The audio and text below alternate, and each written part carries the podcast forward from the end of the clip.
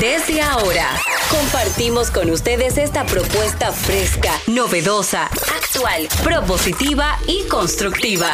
El programa donde la radio y las redes sociales se unen para darte la información más completa y diversa. Bienvenidos al mediodía con Mariotti y compañía. Al mediodía, al mediodía, al mediodía con Mariotti y compañía. Al mediodía, al mediodía, al mediodía con Mariotti y compañía. Si tú quieres disfrutar de foros alternativos y de tuiteros rankeados, este programa es tu amigo. Tu revista meridiana para el talento una vía, para radio y redes variadas y con la canción del día. Al mediodía, al mediodía, al mediodía con Mario y compañía. Al mediodía, al mediodía, al mediodía con Mario y compañía. Si tú quieres disfrutar de página para izquierda, en la calle y el hogar, por eso no te lo pierdas.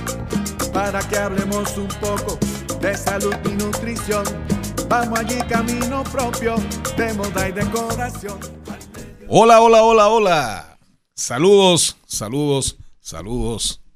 Aquí estamos al mediodía con Mariotti y compañía. Por si usted no me conocía. Hola. ¿Cómo están, ¿Cómo están ustedes?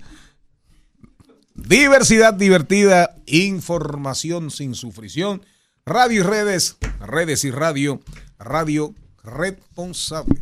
Desde ahora ponemos alas a las palabras. Vamos a volar. Dos horas junto, junto con nosotros en este vuelo que es radio y redes, redes y radio, radio responsable. Saludos de corazón. Señor Mariotti. Muy buenas tardes, mi gente. Feliz, agradecido de estar con todos ustedes. Gracias por acompañarnos. Radio y redes, redes y radio. Esto es al mediodía con Mariotti y compañía. Muy, como ese punto así, como tan, tan, tan abrupto. ¡Pam! Día, salude otra vez. Ya yo saludé. Soy yo muy acerado, eso como muy bronce. Lo que pasa es que la gente está en la calle. Entonces la ¿Y qué gente quiere que salgamos de esta etapa rápido Ajá. para que entremos No en el contenido digas. que les interesa. Ay, no porque me digas. eso de escucharnos saludando, esos saludos largos, extendidos, yo siempre le pido disculpas a la gente porque pide lo único que no vuelve es el tiempo. Pide usted perdón por Sí, eso. sí, le pido Ay, perdón. Caramba, buen análisis. Buen análisis. Jenny Aquino. Muy buenas tardes, señores. Gracias por estar en Fíjese, sintonía. fíjese usted con cuánta alegría. Bueno, estoy muy triste porque, por favor, a todos nuestros amigos veterinarios que me escriban al DM, que tengo tres días preocupadas, Rigoberta y Barack. Solamente lo encontré encaramados uno encima de otro, pero no han querido comer. No sé. Están en mi casa y ahora yo, querido, mis tortuguitas que tengo desde el lunes, no quieren comer. Solamente yo dije, estoy preocupada por eso. Pero hoy, segundo jueves de octubre, se celebra el Día Mundial de la Vista. A propósito que don productor ahora está 40 y 20, no, no, no, ahora de los dos lados está 40-40, ¿verdad? 20-20. Hoy se celebra esto, Organización Mundial de la Salud, conjuntamente con el Organismo Internacional de Prevención de la Ceguera, con el objetivo que persigue concientizar a las personas sobre los diferentes tipos de afecciones visuales. Yo nunca utilicé lentes hasta que hace dos años me dijeron, es normal a su edad. Me dolió lo de su edad, no que tuviera que usar lentes. Bueno, realmente la, la ceguera, mire, mire, yo me Ajá. operé, pero me operé de las cataratas.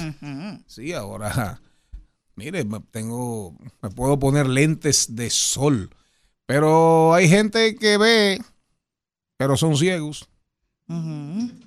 Hay gente que ve, pero son ciegos.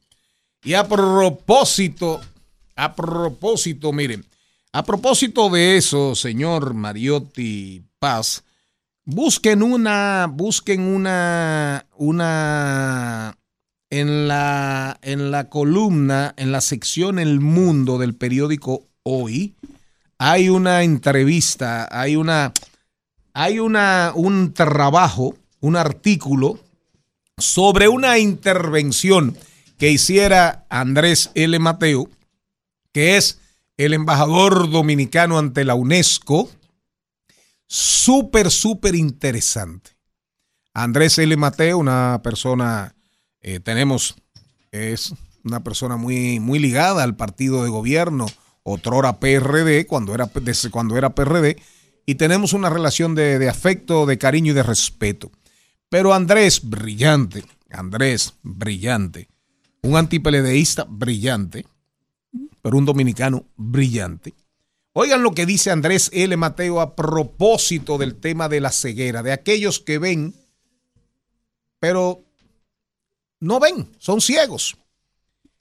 En esa conferencia, señor Mariotti, los dos Mariotti, oigan lo que él dice. En su alocución citó a Bio Yun Chul Han, a Yon Chul Han, a quien destacó y dijo ha sido el filósofo contemporáneo más empeñado en dar a conocer la complejidad de la existencia en un mundo semejante. Ustedes saben que Yon Chul Han, Bio Yun Chul Han, es un asiduo en este programa, porque prácticamente todos, todas, lo admiramos, lo leemos, lo respetamos. Y es sin dudas, posiblemente, posiblemente, si no es el uno, no es el tres, de los filósofos políticos, de los filósofos contemporáneos más importantes. Dice Andrés L. Mateo en la línea del pensamiento de Shulhan. Hoy corremos detrás de la información sin alcanzar un saber. Tomamos nota de todo sin obtener un conocimiento. Viajamos a todas partes sin adquirir una experiencia. Nos comunicamos continuamente sin participar en una comunidad. Es una radiografía, una radiografía del mundo de hoy. Acumulamos amigos y seguidores sin encontrarnos con el otro. La información crea así una forma de vida sin permanencia y duración. No es lo que deseamos. No es lo que deseamos. Recuerden ustedes, si leen, si buscan a Yun Chul a Bio Yun Chul que él habla mucho de, la, de las cosas, de la cosificación. Ahora no tenemos el gramófono, no tenemos el tocadisco, ahora todo está en el teléfono. No tenemos una cámara fotográfica, está en el teléfono no tenemos una maquinilla, está en el teléfono. Todo está en el artículo, en el smartphone, en el teléfono inteligente. Búsquenlo. Se llama Discordancia cercanos y alejados en base al discurso de Andrés L. Mateo ante la UNESCO en su calidad de embajador. Al mediodía, al mediodía, al mediodía con Mario y compañía. pensando en ella. Qué noche, qué silencio, si ella supiera estoy corriendo, pensando en ella. En esos días, en esos días se celebró el Día Mundial de la Carretera, eso de las carreteras. Y aquí los muchachos y las muchachas hablaron de eso. Pero se les olvidó decir que las carreteras, las carreteras, tienen más de comenzaron cinco mil años antes de Cristo. ¿Lo dijeron? No, No lo dijeron. no. Y yo quiero, ¿eh? No, las, carre- las carreteras comenzaron, oigan bien, oiga bien, en la Mesopotamia. Y todavía se conservan caminos romanos de 300, 400 años antes de Cristo. Y hay senderos y caminos en China que tienen cientos, miles de años. Pero solamente quería decir antes de saludar a Carlo Mariotti Paz, algo que dijo un escritor americano que tiene libros excelentes sobre coaching, manejo de emociones, se llama Bert, Bert Baggett, Bert Baggett, cópielo, si le interesa a, a la montra Elizabeth Martínez, Hay personas que se pasan la vida mirando por el retrovisor. Cuando lo importante es mirar por el parabrisas. Qué lindo, me encantó. Entonces, el don productor y el don conductor mezcló carreteras con cosas, cosas de la vida. Hay gente que siempre quiere mirar atrás, mirar atrás. Mire por el parabrisas, por el vidrio de adelante. Señor Mariotti, ¿cómo anda usted? Buenas tardes, buenas tardes a toda esa comunidad de Al Mediodía que siempre nos acompaña en este esfuerzo de diversidad divertida que hacemos de lunes a viernes y recordándoles que el perdón no es un sentimiento, es un compromiso, es una decisión. Así que bienvenidos al mediodía. Gracias, gracias, gracias. Vámonos con el contenido, señor Mariotti Paz, por favor, vámonos con el contenido. Arrancamos con Elizabeth Martínez que hoy nos trae ojo con las estafas en los proyectos inmobiliarios. Atención, mucha atención directamente desde Remax Dominicana. Elizabeth nos estará explicando un poquito qué tenemos que, que buscar, de qué tenemos que estar pendiente cuando hablemos de un proyecto inmobiliario. Luego nos vamos con Ahí lo dijo, también hablaremos de deportes y hoy el fundador y CEO de los Blazers, Eric Lau, estará con nosotros. Eric Lau fundó la empresa Lau Blazers, marca dominicana reconocida por su enfoque en la sastrería masculina elaborada por expertos. Tiene clientes en Brasil, Miami, New Jersey, Nueva York y en República Dominicana. Eric estará hablándonos un poquito más de Lau Blazers. Rodaremos por el mundo también trending topic, las principales tendencias en las redes sociales y hoy nuestro experto en vinos, Zula Sommelier, estará aquí hablándonos de cómo se acercan las fiestas y tenemos que empezar a hablar cuáles son las mejores bebidas, no solo para brindar, sino también para regalar. Compartiremos buenas noticias y hablaremos con Richard Medina. Inflación en República Dominicana, directamente desde Harvard y desde el INTEC. Richard Medina estará con nosotros explicándonos qué está pasando con la inflación y qué podemos hacer para enfrentarla. Y en Hablemos de Derecho hoy una invitada especial, Solangis Reyes y Alan Solano ambos licenciados en Derecho, nos estarán hablando de la ley de adquisición de terrenos. Ya saben, señores, no se muevan de ahí, que este programa apenas empieza. Está aquí Celine Méndez. Celine, tardes. Disculpen que me encontré una grata amiga abajo, viene con capa hoy. Como Superwoman. Caramba. Un besito para María Elena, que la tenía mucho tiempo. Me dijo, hace mucho que no nos veíamos. Entonces, ¿sabes? Dos mujeres encontrarse en un ascensor es, es grave. Buenas tardes. Qué bueno verle. ¿Cómo le va ya con sus ojitos? Ay, sin mu- mu- lentitas? no, muy bien, muy bien. ¿Y La- coloradito? la- no, la estoy viendo perfectamente. Ah, no me veía antes. Bueno, difuminada.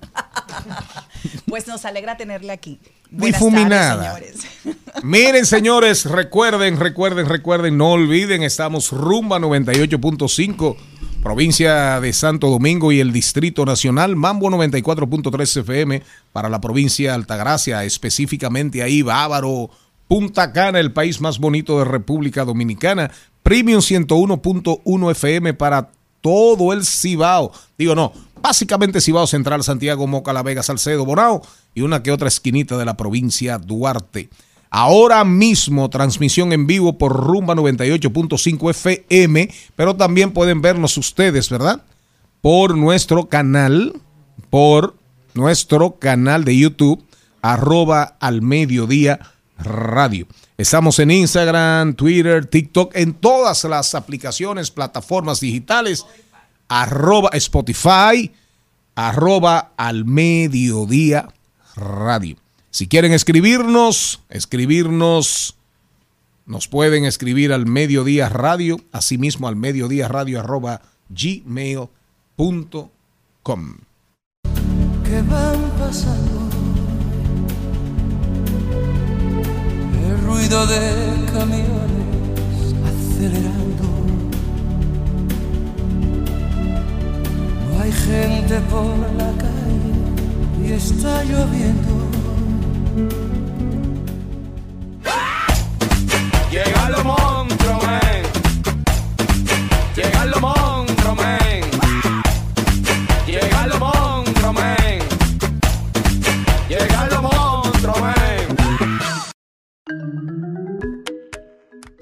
Bueno, para nosotros siempre es grato tenerla porque nos da toda la información de lo que está ocurriendo en nuestro mercado inmobiliario en la República Dominicana y pinceladas a nivel internacional. Ella es experta en poder asesorarle en comprar un hogar, no una simple propiedad. Vamos a recibir con un fuerte abrazo, aplauso, como siempre, a la montra. Encantada de tenerte. Elizabeth, el eterno, el eterno, la eterna conducta de los países como el nuestro. Poner candados después que nos roban. ¿Mm? Quitar, tratar de quitar la carne o la longaniza después que el perro o el gato ya se la lleven en la boca. es terrible que es eso. La estafa, la famosa estafa, aparece el tema estafas inmobiliarias. Pero antes de la denuncia de Nuria, Piera, aquí han habido estafas Por inmobiliarias. años, por los siglos de que los la siglos. ge- por, exactamente, por los siglos de los siglos. Sí. La inmensa mayoría no ha trascendido. Mucha gente que ha tenido que soportar la carga financiera hasta perder, Sí, señor. perder, Sí, señor. hasta suicidios, lamentablemente. También. Sí, señor. Eh, homicidios. También. Aquí hay gente que ha matado por estafas inmobiliarias. La Pero de repente, La impotencia. así es, de impotencia. impotencia. Algunos se han matado y, Y han otros han matado. Sí. De repente, bueno, sale Nuria. Sale Nuria. Y sale una iniciativa, una ley, una comisión para investigar también la cultura de las comisiones. Si usted quiere que algo no camine, cree una comisión. Ahora, desde la mirada experta tuya, como Montarra, en el ámbito inmobiliario, ¿qué tú puedes decirle? ¿Cuáles los consejos, recomendaciones, advertencias? Muy bien, muchas gracias, don Charlie. Mire, ah, para comenzar, la venta es humana. Y a partir de la venta humana, quiere decir que hay gente que sabe mucho y otros que saben poco. Y entre la parte emocional, a partir de ese momento, todos debemos de identificar. Y yo hablé de eso hace un mes y algo, sobre ejemplos de estafas y eso aquí, que hay gente que son magos, que duermen a, la- a los demás. Labiosos. Sí, y entonces, ¿qué es lo que yo quiero trabajar en el día de hoy? Hay una parte que me sorprende mucho y es la falta de la debida diligencia del comprador. Y desde ahí es que yo me quiero ir. La debida diligencia Diligencia del del comprador. comprador. Hay, una, hay, hay unas investigaciones que los compradores deben hacer sí o sí. Como yo le dije a alguien ayer, tú no compras un carro sin verlo y sin prenderlo. Tú tienes que investigar, además de prenderlo, si funciona, si no funciona, las documentaciones por igual. ¿Qué es lo que ha pasado a través de todos estos años? Mucha gente se confía y a partir de la confianza es que comienza el peligro. Siempre se ha Así- hablado de ese lugar. es. Entonces, esa debida diligencia del comprador viene de la mano Vamos a- a decir la primera, con la revisión de las documentaciones. Tú no puedes dejar de una manera tan ligera y antes de dar dinero, sin tú saber si las documentaciones están correctas.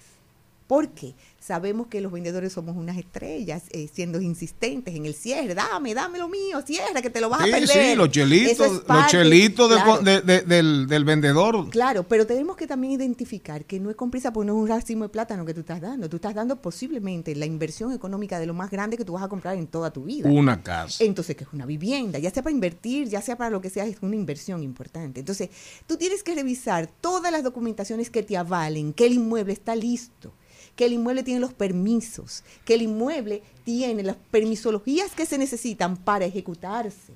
Porque no puede ser que una persona compró un inmueble hace cuatro años o dio una separación y un dinero y todavía el proyecto no ha comenzado porque no tiene los permisos listos. ¿Qué faltó ahí? Posiblemente una debida diligencia de esos compradores de tu saber quién vende, por qué vende ese dueño, tiene título, tiene alguna eh, oposición a venta ese título, tiene los permisos y los planos aprobados. Y en una época donde se está vendiendo tanto en construcción para facilitarle al comprador esa forma de pago, porque la gente compra en construcción básicamente porque tiene facilidad para pagar en el tiempo. tiene un sistema de ahorro. Y, y es más barato, entre comillas. Entre comillas, porque al final mira lo que cuesta. Sí, no, y te están usando tu dinero que tú Entonces, tenerlo. si tú ya tienes esa habilidad de ahorrar, es una invitación que yo te digo, pues ponte a ahorrar desde ahora, por un año, por dos años, ahórralo. Y cuando tú tengas tu inicial completo, sal a la calle a buscar uno terminado. Claro. Vamos a hablarte con mucha honestidad. Entonces, esa revisión de documentos, yo le puedo decir que para nosotros como agentes inmobiliarios, yo ca- captar un inmueble, yo reviso tanto, pues yo aprendí con un amigo que él me enseñó y me dice, ah, tú eres el dueño, qué bien, demuéstramelo. Y tú me tienes que demostrar con papeles, con información, porque nosotros hemos sido engañados por propietarios que nos dan documentaciones falsas. Y asimismo, yo tengo que echar para adelante porque yo tengo que entregarle a un comprador documentaciones correctas. Y si yo comienzo mal recibiendo documentos falsos, me van a acusar es a mí porque la cara soy yo. Pero perdona la interrupción, porque no solamente pasa con documentos falsos. Atención, ¿eh? Atención. Puedo dar testimonio de un amigo muy querido por mí, con una relación de años con una constructora. Sí. De años. Siempre cumpliéndole. Te compraba, te pagaba. Dame mi título. Te compraba, te pagaba. Dame mi título. Oficinas, locales. Donde estaba seguro. Donde y tú ibas quiera. A, a ese lugar a pagar. De repente, oye bien, de repente se encuentra que él tiene acreedores nuevos. Ay, Dios mío. Acreedores nuevos. Y tuvo que ir a negociar con dos, con dos, que eran acreedores de, la constructora. De la constructora. Entonces tú tienes que hacer una y revisión. terminaron donde él. Sí, claro, porque, la, Porque ya la, o- atrás. ya la otra persona Pero que, ¿cómo que terminaron no donde evadió, que no evadió el constructor, la constructora no evadió. Sí. Digamos que en algún momento se declaró, pura y simplemente, digamos, eh, No eh, insolvente. Yo no puedo. Bájate a negociar con, con Jenny Aquino. Pero le voy a decir algo. Pero, con pa- pero, pero que no había ningún tipo de falsificación de papeles No, ni nada por el estilo. Pero le voy a traer esto. Mucha gente se confía, volvemos a la parte de la confianza, y no pone las propiedades a su título por no pagar la transferencia. el Así que compró es. así. Nosotros nos hemos encontrado con gente que le ha pasado eso mismo, don Charlie, por años. ¿Y cuántos años? ¿Y tú tienes tu título a tu nombre? No, porque está a nombre de la, co- eh, de la constructora para que cuando aparezca alguien que me compre, haga la transferencia. ¿Y la constructora quebra? O ya desapareció y cerró sus documentaciones. Es importante que insistas sobre eso. Entonces, muchas personas no saben. Es más, le voy a poner un ejemplo tan sencillo de alguien que me llamó antes de ayer. Dice, esa persona es una propietaria que quedó viuda.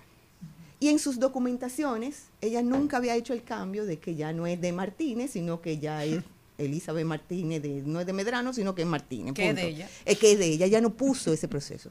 En impuestos internos todavía ella aparece como casada. Eso ha, de- ha detenido el proceso de venta porque el título dice que ella está casada con un señor, pero ese señor murió hace 15 años.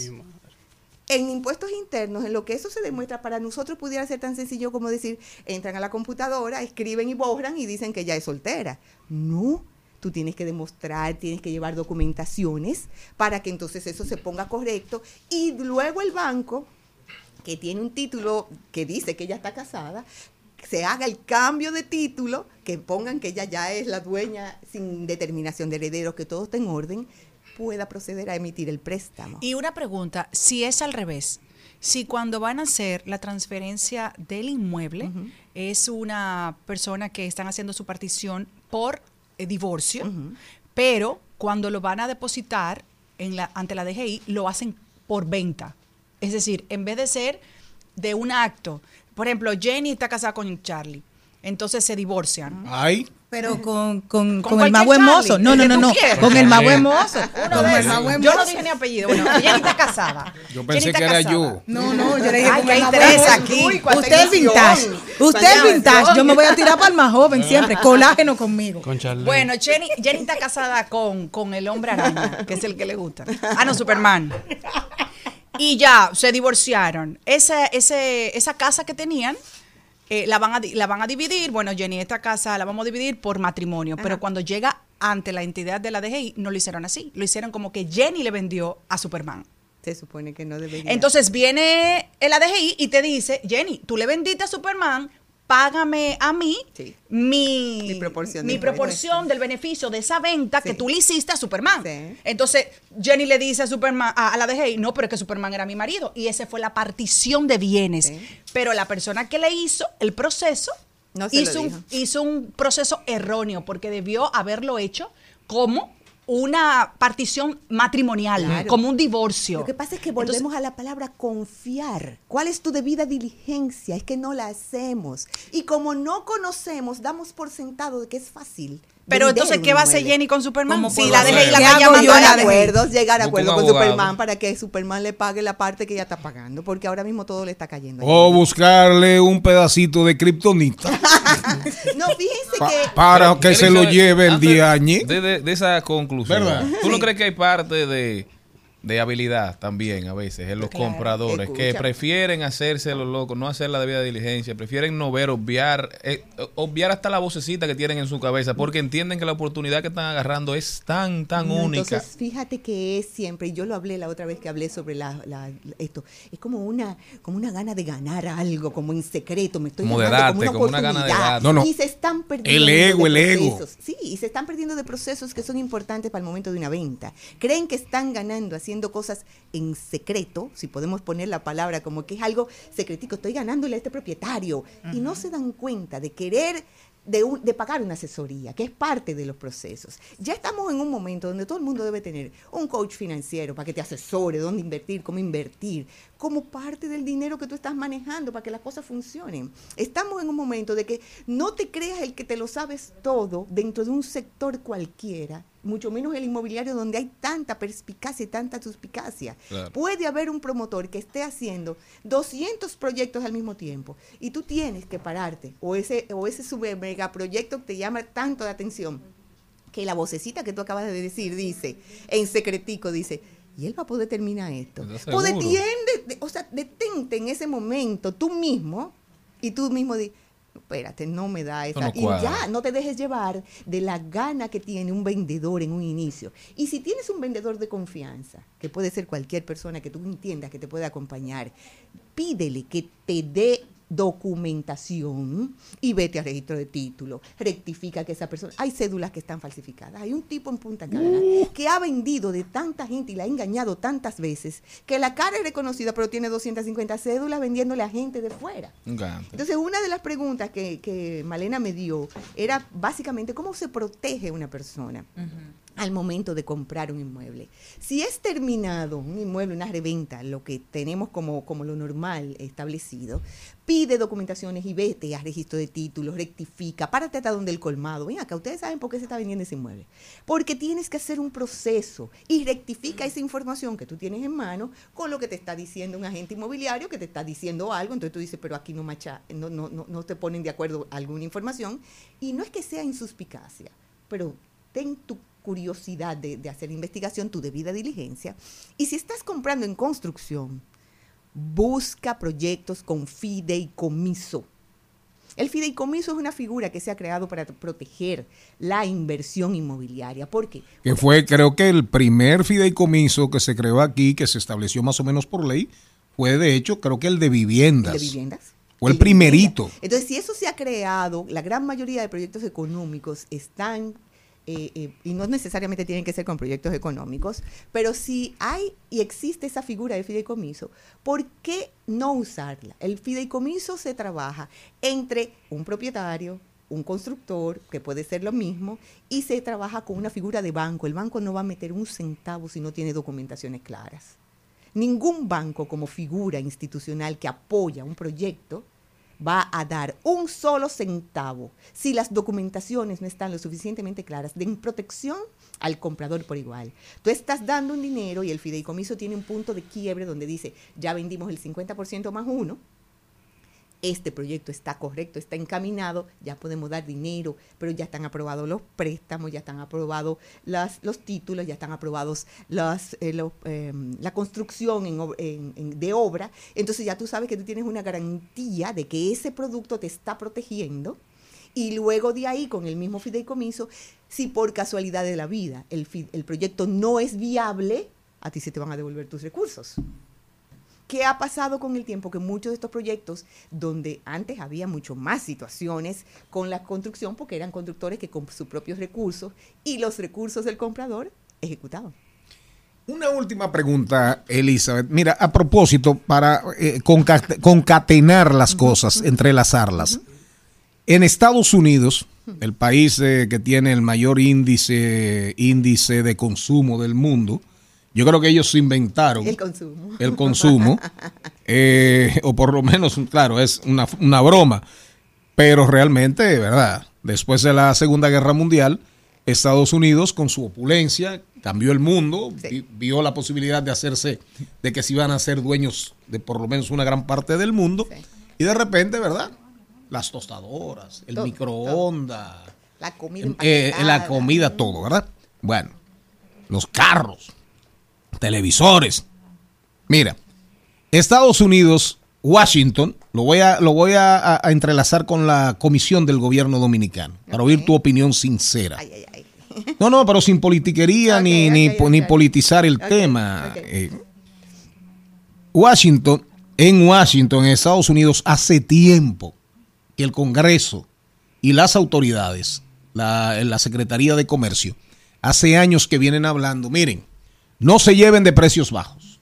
Que si Labor Day, que si la Semana Santa, eh, eh, lunes negro, viernes negro, porque al final hay muchos negocios, hay muchas entidades, muchas empresas que detrás de la oferta de los precios bajos, cuando te atraen, cuando te atraen, entonces te vas a la letra pequeñita y te encuentras que el precio se dispara por unas comisiones ocultas que solamente te, la, te las dicen cuando tú vas, pero ya Ya llegaste, llegaste. ya llegaste. Ahora se está hablando en Estados Unidos de llevar eso al Congreso Nacional. Ahora, Wow. al Congreso norteamericano. Ahora, ¿crees tú que esa comisión al final puede dar con, con formas, con maneras? ¿Puede eso terminar en un proyecto o en, en temas de informas, formas que en el fondo puedan proteger realmente a la gente, aparte de la debida diligencia que debe hacer cada quien? Porque Dios dijo, cuídate que yo, cuídate que yo te cuidaré. Mire, don Charlie. ¿Cuál puede ser el camino de eso? Cada vez más, lamentablemente, se entrena y se trabaja para el consumidor, o sea, para atraer consumidores Claro, y volverlos locos. así La es. publicidad está hecha para atraer a la gente. Se promociona un proyecto de apartamento con el más económico y la gente cree que el más económico es de tres habitaciones y te atraen y es de uno. Lograr convencer a todas esas grandes empresas que también pagan impuestos y que mantienen al Estado americano, va a ser un poco más difícil ponerlos dentro de un espacio chiquitico y decirle ustedes no pueden trabajar con publicidad engañosa, Ah, ustedes no pueden trabajar con cuestiones que engañen, sino que usted tiene que trabajar con una verdad absoluta que usted diga, el apartamento cuesta un millón doscientos mil y se acabó. ¿Por qué? Porque entonces esas eléctricas chiquitas que vienen con el aumento por material de construcción que subió, o porque si el gasoil sube, yo tengo que subirte también, no se va a poder poner en letras pequeñitas, sino que va a ser un valor absoluto. Y posiblemente tampoco esos compradores, ese propietario que están vendiendo así, van a poder cumplir, van a llegar hasta donde el dinero les Claro, llega, claro, entonces claro. no van a poder cumplir. Desde que se vean con dos, tres, dos o tres meses de pérdidas acumuladas, ya se acabó. se rompió no la te tasa. pongo piso, no te pongo madera porque Claro. tu millón y doscientos me llegó Claro, hasta ahí. se rompió la tasa. Llegar a esa a eso tan rígido tal vez no va a ser tan fácil. Por eso la educación del comprador es lo que yo tengo que apostar. Edúcate financieramente, edúcate y busca las ayudas. No seas tan ligero en tu confianza, en tú simplemente decir, quiero comprar. Todos queremos comprar para una mejoría, nadie quiere quedarse atrás. Entonces, si tú vas a decidir que quieres comprar, edúcate y pide sin temor. Y si no te entregan las documentaciones que corresponden, ese no es. Tiene que haber, yo, yo, yo, no capto un inmueble que el propietario me diga, no te entrego las documentaciones porque a mí no me conviene. Y si, y, y si te dicen, tú en bromas demasiado, le, Pues quieres, mira, lo le quieres buscar la quinta pata, la quinta pata al gato, sigue yo caminando. Estoy operando a través del tiempo donde yo tengo que tener la seguridad por el nombre que tengo arriba de que yo debo de tener las documentaciones lo más correctas posible. Y eso es lo que garantiza al final es que si todo está en orden aparece el cliente que quiere ese orden y se vende más rápido. Elizabeth, para seguir esta conversación contigo. En Elizabeth Martínez Rimax estoy para servirle. La Montra Elizabeth Martínez, nos vamos al cambio de las 12 y 30. ¿Ustedes sabían que la tribu del sol está de aniversario? Ay, sí. ¿Usted no lo sabía, señorita productora? Sí. La tribu del sol. Búscate algo lindo por ahí Ya para, tenía dos años cuando para salió ahorita de la del tribu Sol. del sol. Seguimos.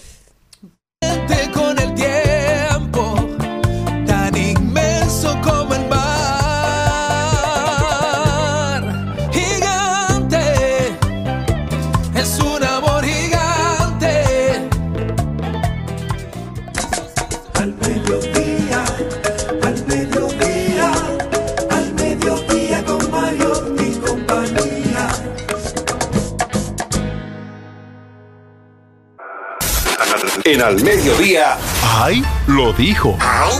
Lo dijo. ¡Ay! Lo dijo. Lo dijo. ¡Ay! Lo dijo. ¡Ay!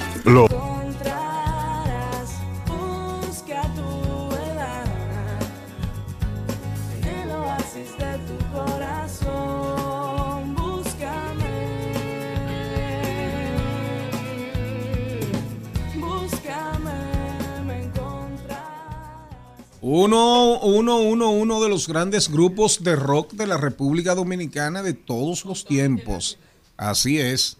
La tribu del sol. Creo que está celebrando. Son 25 años. Sí, lo dijeron, 20 años no es nada, pues ellos tienen 25 años y han podido eh, mantenerse en el gusto popular. Laura con su voz, eh, Rafa Payán con su guitarra y Papolo, que eran ese trío dinámico que a toda la juventud de esa época, de 1998, apenas tenía unos 16 años, por ahí, estaba yo disfrutando de estos éxitos. A mí mi favorita es una que fue menos popular que las otras, que fue Contigo todo existe, contigo parezco poesía. Y ellos, es hermosa, me encanta esa canción de ellos. Y van a celebrar el 7 de diciembre este 25 aniversario con 11 temas, entre ellos Búscame, que estuvimos oyendo, que fue uno de sus emblemáticos temas con los que arrancaron y se sembraron en el gusto popular. Así que ya saben, vamos a disfrutar de Laura, Rafa Payán y también Papolo en, este, en esta celebración de estos 25 aniversarios. Lo dijeron también nuestra gente de la página de Instagram, señores, hablando de vehículos y Dominican Bikers.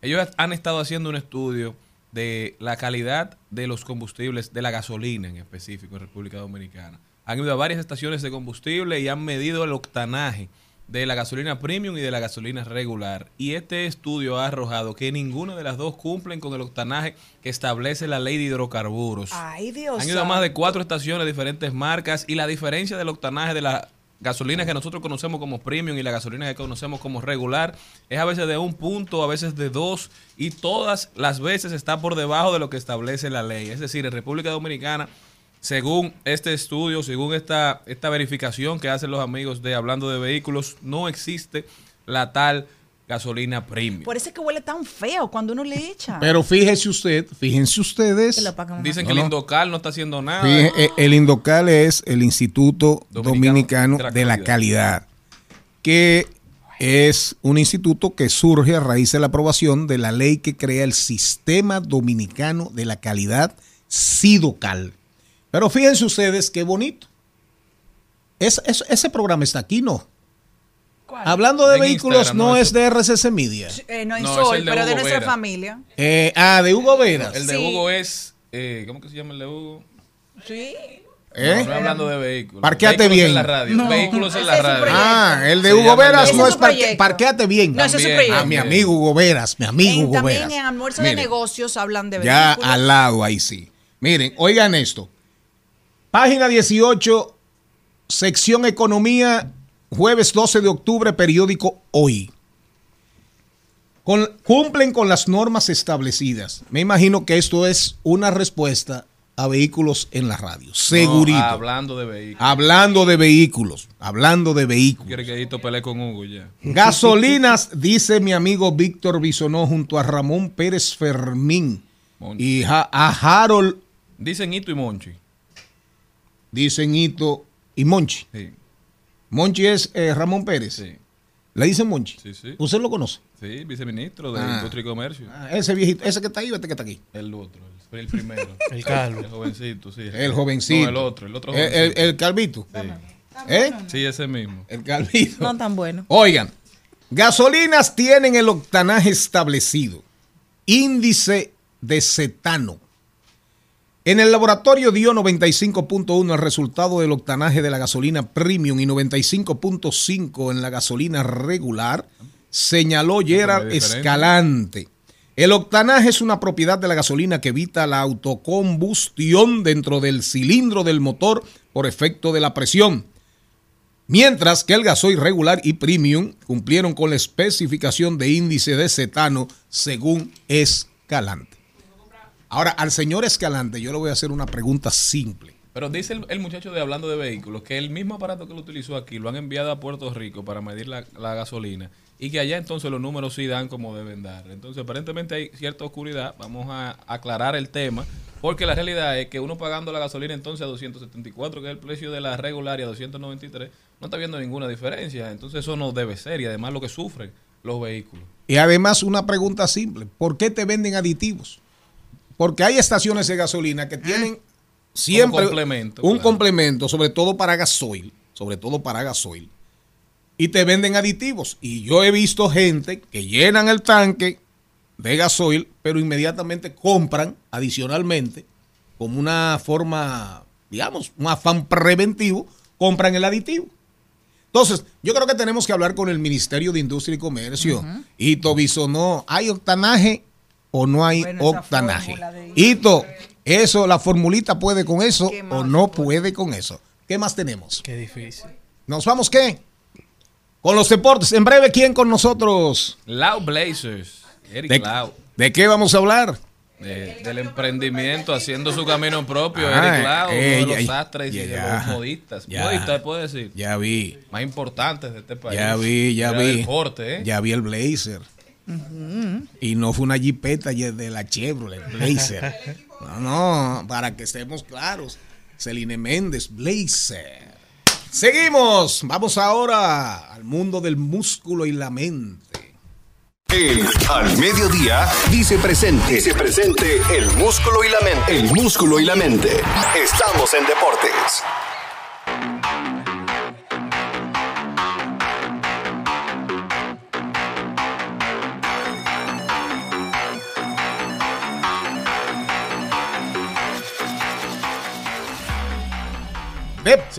Señores, y pasamos al recuento deportivo al mediodía, hablando del torneo de baloncesto superior del Distrito Nacional, que en el día de ayer concluyó su ronda de eliminación, en donde los eliminados son Bameso y San Lázaro, dejando un descanso para el día de hoy y arrancando mañana la semifinal de esta temporada con sus líderes de la temporada regular, el Mauricio Báez, que termina con 11 victorias y una derrota, tres de estas victorias de manera consecutiva. También Huellas del Siglo, el Rafael Varias y San Carlos son los cuatro semifinalistas de esta temporada, lo que deja claro que habrá un nuevo campeón, ya que el campeón de la temporada pasada fue eliminado, mientras que Ball, la Federación de Baloncesto Dominicana, confirmó en el día de ayer a Che García como el dirigente de la selección nacional de baloncesto, ahora que estarán representando a República Dominicana en los Juegos Panamericanos que se estarán celebrando desde Santiago, Chile, Chile 2023. Se celebrarán del 20 de octubre al 5 de noviembre.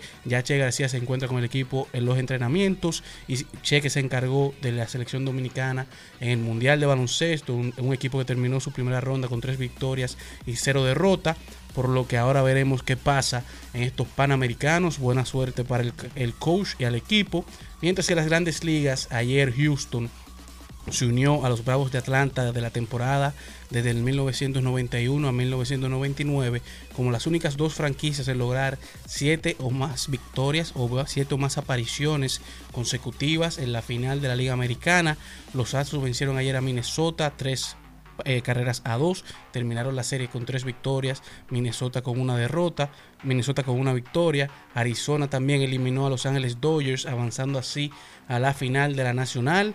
Van a la serie de campeonato por primera vez desde el 2007. ¿Quién? Eh, Arizona, los Diamondbacks. Ah, lo- pues, tre- tre- tremenda sorpresa. Así es, se vengaron de los Dodgers que cuando ganaron hace unos años se bañaron en Así la piscina es. de Arizona, lograron celebrar en la piscina de su casa y Arizona se convierte en el primer equipo en la historia en dar cuatro jonrones en el mismo partido, en el mismo inning de la postemporada. Y, el, y, y increíble, eh, Orioles, Orioles, Tampa Bay y, y Azulejos. Y los Dodgers. No, no, pero Tampa Bay, Azulejos y Orioles ganaron más juegos. Y los Dodgers fueron los equipos que Ah, ganaron los más de, cuatro. tuvieron más de 100 Los victorias. cuatro. Y ninguno va. Y los Orioles y los Y Dodgers, ninguno va. que fueron los Para- dos que pasaron a la postemporada, quedan eliminados y quedan Así eliminados es. barridos. La pelota, la pelota, la sabiduría no se equivoca. Que es la primera vez en la historia que dos equipos con más de 100 victorias Así terminan es. en la postemporada siendo La barridos. pelota es redonda y viene en caja cuadrada. Así es, pero los Phillies empataron ayer la serie con Atlanta, marcaron también un récord de la franquicia y empataron un récord de las grandes ligas con seis honrones en el juego 3. Dos de estos honrones fueron para Bryce Harper, que demostró su liderato con su equipo de Filadelfia, mientras que el Lidom estamos a siete días de que arranque la pelota invernal. La pelota invernal que hoy salió un dato bastante interesante y es que los gigantes son el único equipo que arranca esta temporada sin haber permitido que se le lanzara un no-hitter en la historia. Las Águilas han recibido 4, el Licey 2, las Estrellas 2, los Toros 1 y los Leones 1, dejando solamente a los Gigantes como el equipo que no permite que les terminen un partido sin darle un hit al contrario. Y dígame una cosa, ese afán de Puerto Rico. Vi una denuncia ahí de Puerto Rico respecto a la Liga Dominicana. Y de repente sobre unos prospectos cubanos. Sabe que después del clásico ha quedado esa rivalidad eterna que hemos tenido, pero hay muchas conversaciones alrededor de la Liga Dominicana, la Liga de Puerto Rico, los jugadores. A esto se le suma que en diciembre viene el juego de estrellas entre la Liga Dominicana y la Liga de Puerto Rico. Entonces aparentemente hay una pelea bastante grande por talentos y de ver cuál liga es más potente. La pelota dominicana y la Liga Dominicana, sin lugar a dudas, históricamente ha sido bastante fuerte y luego de MLB eh, a nivel internacional es de las principales y se está por esa pelea con miras, me imagino, a ese enfrentamiento que habrá entre las estrellas de ambas ligas en diciembre. Alcaraz tuvo un tropiezo, perdió, pero Alcaraz sigue ahí, tan campante, tremendo jugador. Alcaraz, eh, nos referimos al, nos, nos referimos al, mundo del tenis. del tenis. Bueno, el resumen deportivo arrancó la pretemporada en la NBA. Así es, este domingo hará su debut Giannis Antetokounmpo y Damian Lillard, el Y, nuevo y, dúo y potente. y Wembayama ya apareció. Así es, tuvo un tremendo partido contra Oklahoma, en donde Oklahoma ganó, pero los dos jóvenes del equipo lograron un tremendo show. Y estamos en las finales de la liga Femenina. de- femenina. La WNBA. a la, eh, la- los aces, En las de, la, de Vegas. Las Vegas y el Liberty de Nueva York. Creo que la serie está 2-0 Así es. a favor de, a, a De favor Las de Las Vegas. Y vamos a un decimotercer equipo en la Liga Femenina de, balon- baloncesto State. norteamericana, norteamericano. Una franquicia que se le autorizó al equipo de la Bahía, a Golden State Warriors. Vamos. En el ocaso de tu corazón,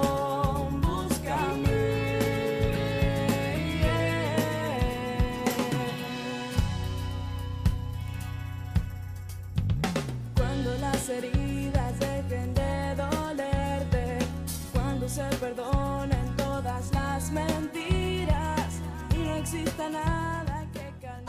Tu propio camino en Al Mediodía con Mariotti y compañía.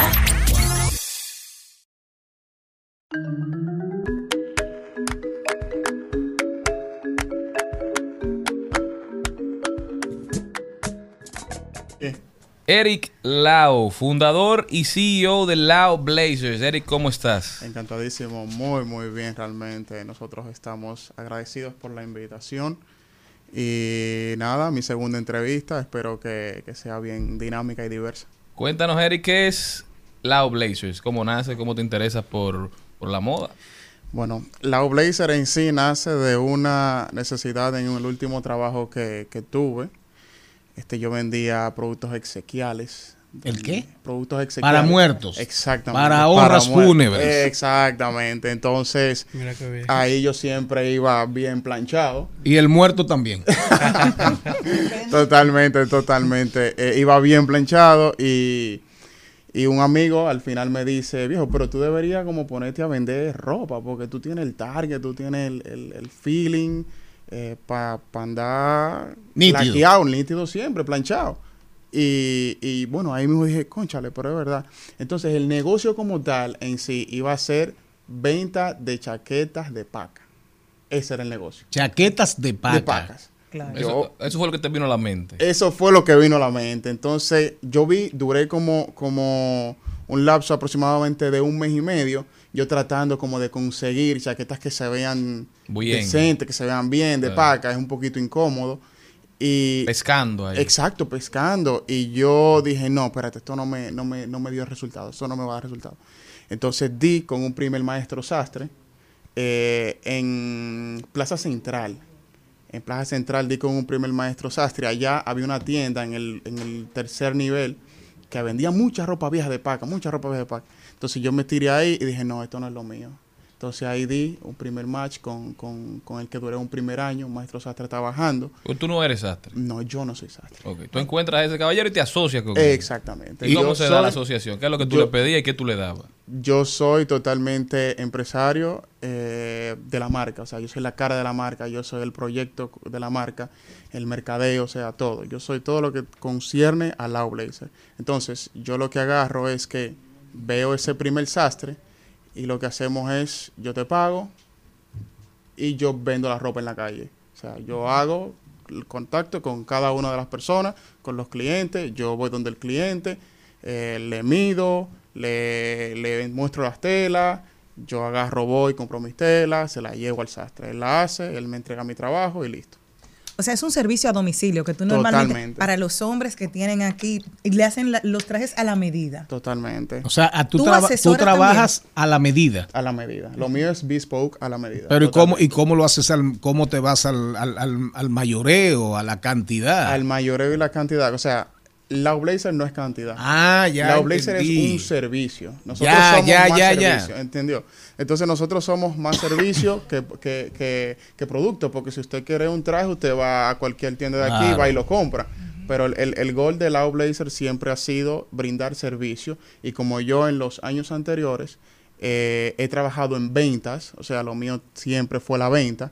Entonces ahí ya más o menos estudié administración de empresas, eh, ya más o menos ahí todo hay un engranaje para, para entonces sacar el proyecto a flote. Tú coges, tú andas con tu sastre, con tu, con Mi tu muestrario. con tu muestrario exacto, de un muestrario telas, de tejidos. tu cinta de medir, y tú vas con el sastre. Eh, no, con el sastre no, yo voy yo. O sea, Tú- tú, yo. eliminas el pain del consumidor de tener que buscar el sastre. Exactamente. Y de- de- vamos a decir que muchas veces hay un- tú encuentras un sastre bueno, pero después es un poco irresponsable. Entonces tú le das la cara y la confianza, va, lo mide, no tiene que salir de, de tu casa o tu oficina y tú le entregas ya el trabajo final. Exactamente. O sea, yo, tengo una pregunta. Sí. Yo quiero felicitarte por tu honestidad.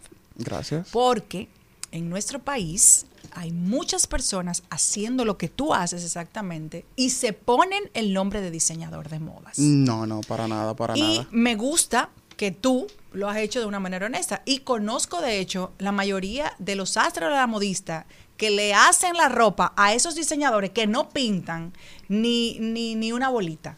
y tienen un nombre muy glamoroso en nuestro país. Son diseñadores de moda y no hacen Sí. absolutamente nada. Así que te felicito porque has sido visionario y sobre todo al final lo que queremos los clientes es eso. Que nos Exactamente. quede la ropa bonita. Ahora quiero saber cómo tú pasaste las cuatro paredes de República Dominicana, porque dicen que tienes otros clientes en otros países como Brasil, Miami, eh, Estados Unidos, completamente. ¿Cómo has podido insertarte en el gusto de otros países?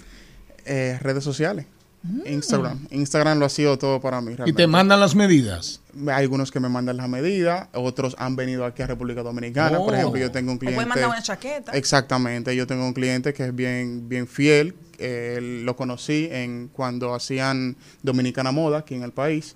Él vino en 2018 y hasta el sol de hoy ha sido un cliente que se ha mantenido eh, comprándome eh, de manera constante. Entonces, los clientes que, por ejemplo, la plataforma de Dominicana Moda me dio a conocer muchísimo. Eh, entonces, los clientes que iban a, ver los desfiles, las pasarelas, como allá había un pabellón de emprendimiento, porque el, Sí, sí. el señor este, David Collado tenía un proyecto junto a Dominicana Moda que llevaban emprendedores. Y, y, pues de ahí entonces yo me lancé.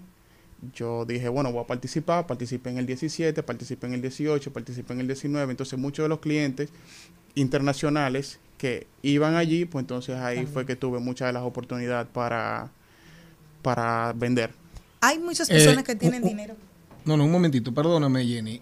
Eh, eh, ¿Cuántos operarios? Se supone Yo- que tú tienes sí, un yo maestro. Ya, ya hoy en día, gracias a Dios, yo tengo mi equipo de trabajo. Ah, tú tienes un maestro de sastrería. Sí, yo tengo mi Y maestro tienes sastre. un maestro de en corte. Exactamente. En corte. Tengo mi maestro sastre, maestro de corte y, y mi costurero. Y me imagino que tienes, vas, vas camino a tener hasta especialistas en ojales. Totalmente. Porque el que no sabe, el que no sabe de trajes, no sabe lo que significa en un traje, en una camisa, un ojal. Seguro que sí. Un, Un puño, ojal. un cuello. Un, Un puño, un exacto, un cuello. cuello. Yo me voy a poner una camisa y Ese cuello, el, ese cuello, la tela del cuello que se lava muchísimo, que usted le pone la grasa del cabello, el sucio si no es muy higiénico del cocote, Bueno, el sudor.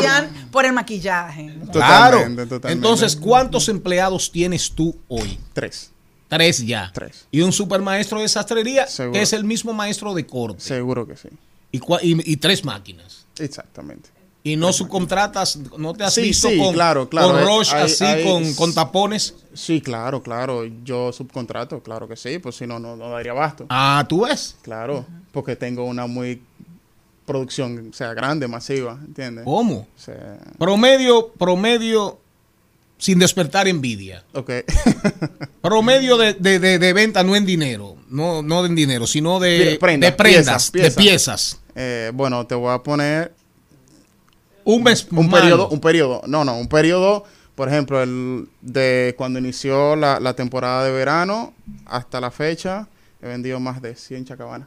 Aquí verano el año. Chacabanas. Chacabanas, por ejemplo. Ajá. Exacto, pero el fuerte de nosotros son los trajes. ¿Y chaquetas y de trajes? chaqueta he vendido muchas realmente. No tengo un conteo, pero Pero sí tienes muchas. Sí, porque yo tengo muchos clientes. ¿Qué ofrece el catálogo de, de Loud Blazer? Pues se llama Loud Blazer. Sí, pero Loud veo que hacen chacabanas, entonces hacen camisas, Sí, hacen eso, pantalones. nosotros ¿Cuál es el hacemos todo, catálogo? nosotros hacemos todo, todo lo que prenda de vestir masculina, camisa, chaqueta, traje, chacabana, pantalones, todo lo que prenda de vestir masculina, la Blazer lo confecciona. Ok, a la medida todo. A la medida de todo, bespoke.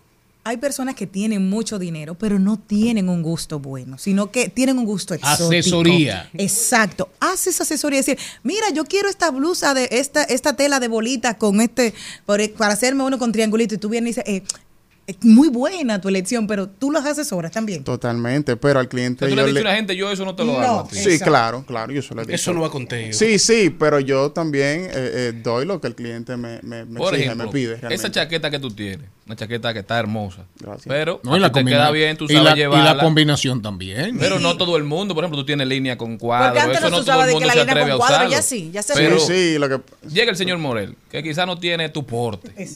Quizá, quizá. Porque para ponerse esa chaqueta no se puede simplemente ponérsela, uno tiene Es que así. saber. Llevarla, Claro. lo que pasa es que Tú, hay, tú- hay- tú le recomiendas a la gente, no, mira, esta quizás no es para ti. Yo te voy a sí. recomendar otra. Claro, totalmente. Pero que te importe mucho el porte, dice un mentor coach eh, de asesoría de imagen que, que sigo, que te importe mucho el porte. O sea, el porte literalmente lo es todo. Es la mitad del Eh, play. eh, no, es el 95. Mm, el buen 95%. Por ejemplo, tú ves una persona que va que va por las calles y tú dices, bueno, como me acabas de decir, el Sí, sí, porte, o sea, claro. tú tienes porte. O sea, cuando tú ves a alguien que anda caminando y tiene un feeling y tiene un porte, tiene una posición. No todo es Gonzalo. Exacto. Hasta, Seguro. Hasta, en, hasta, hasta en el caminar, tú te das cuenta y tú dices, esa persona tiene porte. El flow no se pide. Ahora tú El puedes flow poner una no chaqueta rosada y entrar a los sitios como mirando Ahora. tímido de que a ver, coño, No, ¿qué no, no. Es que es rosada y qué pasó. Exactamente. o Oye, sea, tú sabes que en la calle hay un dicho grande que dice que tú me quedas bien a mí porque yo tengo la percha. Pero No, recuerden, pero hay gente que tiene percha y nada le queda bien. pero Ahora, recuerden, porque, porque tengo muchos clientes. así. recuerden que un buen maestro de confección y de corte entalla cualquiera también. Sí, claro. Porque hay gente que es difícil de Hay entallar. unos cuerpos ingratos. Hay cuerpos ingratos como el mío, Ay, como ay. el mío, por ejemplo. Es, es- es Pero difícil, yo es por difícil. eso, yo por eso busco buenos sastres. Tiene el porte. Que me entallen. Sí, es- que es me difícil. entallen. Para, no tenemos que ir al cambio. eh, la- y tú te llamas Lao. Eric Eric, Lao. a Eric Lao. A Lao es tu apellido. Exactamente. Eh, para irnos al cambio, ¿posibilidades de confección para mujeres no están Sí, en el sí, horizonte claro, o sí? Claro, claro. Mi esposa, mi esposa y yo estamos trabajando esa, esa parte de, de también hacer para mujer. Incluso en el Instagram hay varios contenidos que, que hemos hecho, hemos realizado con, con ella y ella vistiendo también ropa a la medida. O sea, que ¿Posible, posible expansión? seguro. ¿Planes? También hay muchos. Muchos. Muchísimos ambiciosos. Ambiciosos. Totalmente. Bueno, te prometemos que para el soberano que vamos a estar nominados, nos vamos a vestir todo de ti. Me- Ora porque nos nominan. Me escribe, me escribe Celine Méndez eh, por, por WhatsApp. ¿Intercambios? A mí me encantan los intercambios. Eric, redes sociales. Arroba Blazers en Instagram. La website ya está casi lista. www.laublazers.com. Y nada, estamos a la orden. ¿Importas las telas de dónde? También. Ese es uno de los fuertes también de la Chinas, marca. Sí, italianas, tengo- francesas, tengo ita- españolas. tengo italianas, inglesas. Inglesas. Sí, Ah, tengo, tengo de la India. De la India. De la India que hacen muy buenos Sí, tejidos, sí, sí, excelente claro. tejido. Claro. Y también traigo de China. ¿Y los precios para amigos, más o menos? ¿Por dónde? ¿Para qué? Los precios son, son bien asequibles. Nosotros que no conocemos la vida entera, ¿en cuánto no lo va a dejar? Eric Lao en el segmento que pretende y de verdad promueve las iniciativas de los emprendedores en la República Dominicana. Siempre a tu orden. Gracias. Es de las líneas de este programa. Promover valores como tú.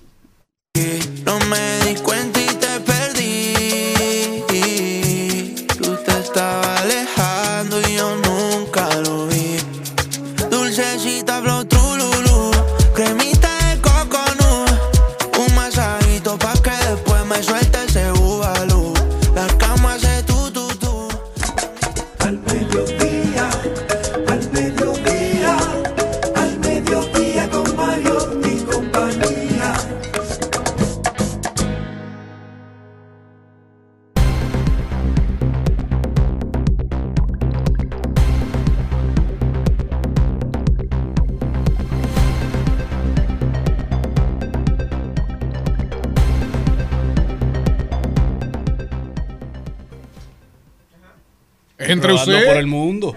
Estamos de vuelta, mi gente. Gracias por estar con nosotros. Eso es Rumba 98.5 al mediodía con Mariotti y compañía. Vamos a ver qué está pasando por el mundo. Jenny, ¿para dónde me llevas? Me voy para China y es que es increíble el número de fiestas que se están haciendo por el incremento de jóvenes que quieren tener una renuncia. Hacen su fiesta de renuncia porque los jóvenes que están entre los 20 años están viviendo un momento de agotamiento extremo. Dicen que no van a pasar mucho tiempo en ese trabajo que demanda y que es súper mecánico, por lo cual han decidido muchos hacer una renuncia de sus trabajos tradicionales y se le están haciendo estas fiestas de renuncias. Luego de ahí se dedican a cosas más simples, como trabajar en una tienda, ser cartero, cosas así, luego de haber trabajado en bancos y en, y en, y en trabajos establecidos comúnmente para los simples mortales. Bueno, yo me voy para Haití y primero, antes de decir la noticia, hago una referencia a una anécdota de mi mamá que me decía que nosotros le decíamos que cogiera vacaciones y me dice, el que tiene que mantener a su familia no se puede dar el lujo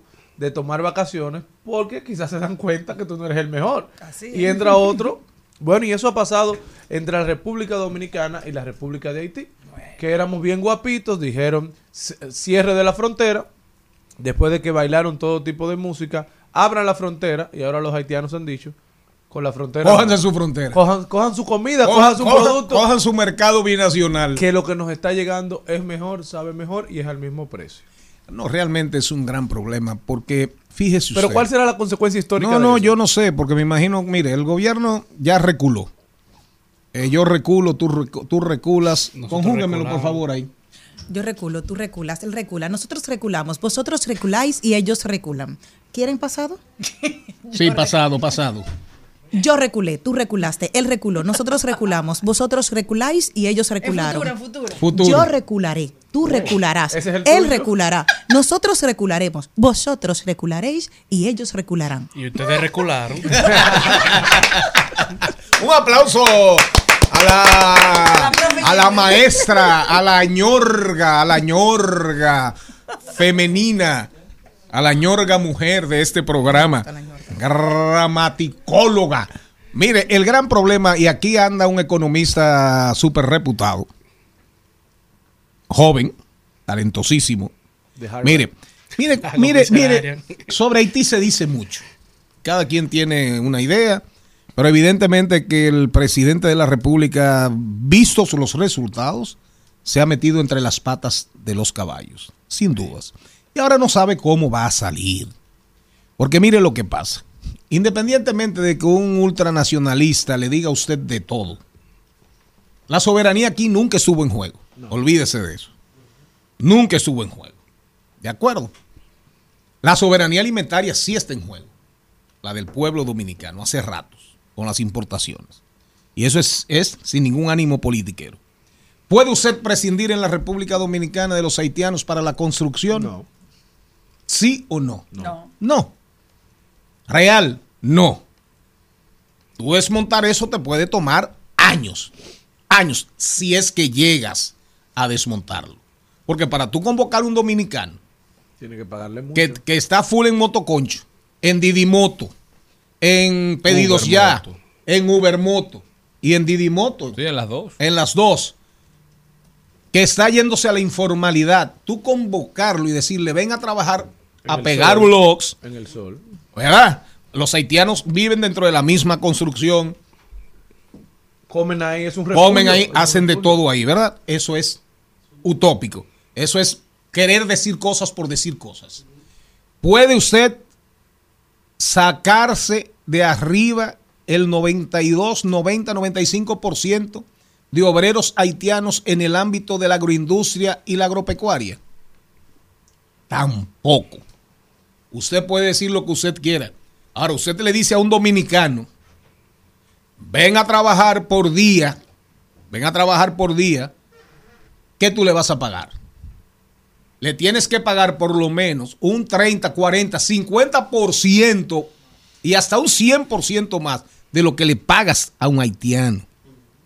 Y posiblemente con todo y eso, Que trabaja inconforme. no vaya a trabajarte en la tierra. Oye bien, entonces, esos haitianos que ganan dinero, poco, mucho, la mayoría son muchos de ellos explotados, como la mayoría de los, de los emigrantes, emigrantes en los países. ¿Qué mandan para Haití? Dinero. Llevan dinero. Los haitianos economizan dinero, hacen dinero y la inmensa mayoría de los haitianos están pensando en la, en la gente que dejan allá y en llevar esos chelitos. ¿De acuerdo? Como todo el- Ahora, los haitianos que, se- que viven en otros países, ¿cuántos haitianos viven en Estados Unidos? Baiza, Baiza. ¿Qué mandan a Haití? Remesas. Las remesas que van de aquí y las remesas que van de otros países a Haití, la mayoría ¿qué compra? ¿Qué compra? Comida. Productos, la mayoría dominicanos. Dominicanos. Entonces, si los dominicanos, atención Richard Medina, si los dominicanos perdemos ese mercado como puede pasar, como puede pasar, eventualmente esos son 50, 60 millones de dólares, 100 millones de dólares, 75, porque eso, ahí ni hablar del contrabando, porque cuando tú hablas de cifras en dólares, tú estás hablando del comercio, del intercambio formal, pero el informal, ahí eso no se sabe. Ponle 80 millones de dólares. Ahora son 80, 100 millones de dólares que hacen falta en una economía que va a estar sometida a grandes tensiones, a grandes retos, a grandes desafíos. Ahora, después de Rusia-Ucrania, se agrega qué? El conflicto Israel, jamás que puede tener una escalada, que va a tener un efecto, que va a tener un efecto quizás en los bonos del tesoro, en los, en los instrumentos financieros del mundo. Entonces, al final, termino, el gobierno no sabe cómo salirse de esa trampa donde él mismo se metió. Y que hay gente en este momento ¿Eh? haciéndose multimillonaria de, de este cierre de la frontera que va a hacer lo que sea porque se mantenga. Al gobierno le pasó ahí, si nos vamos, al gobierno le pasó ahí como el famoso cuento de Chacumbele. ¿Usted sabe lo que, lo que significa eso? Chacumbele, que él mismo se mató. La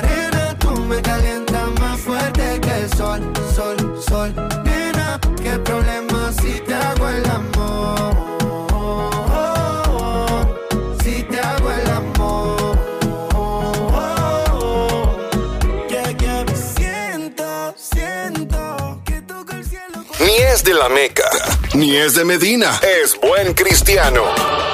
Nada de musulmán. Cree en Dios y las ciencias. Voló de Harvard y cayó aquí. Con ustedes, Richard Medina.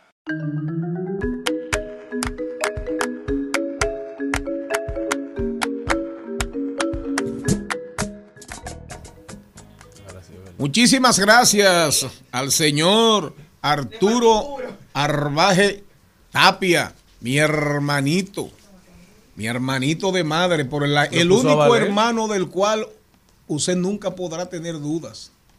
Ah, ¿verdad? Porque nacieron de la misma madre. ¿Eh? ¿Usted entendió? Claro que sí. ¿Reaccionó? Eh, claro que sí. Introduzca al señor Medina ahí, señor Mariotti. Don Richard Medina está con nosotros. Richard, ¿cómo estás?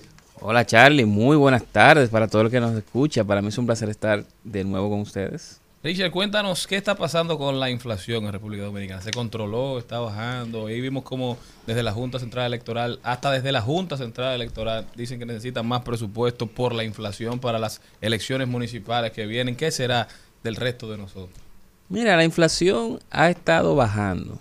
Sin embargo, yo siempre digo que cuando hablamos de precios, puede ser que la inflación esté bajando, pero después de dos años siendo muy elevada, los precios están muy elevados. Es decir, que si la inflación baja o es menor, no significa que los precios van a bajar, sino que van a subir menos rápidamente que los últimos dos años. Y eso precisamente es lo que está sucediendo en septiembre. El Banco Central de República Dominicana dijo que la inflación fue de 4.41%, un poco más alta que la de el mes anterior, la de agosto. Pero ahí hay algo que yo quería puntualizar.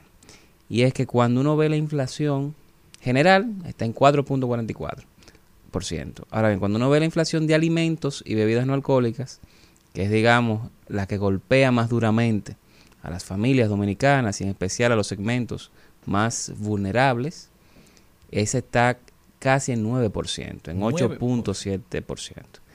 Altísima. Altísima y eso genera aumentos de pobreza.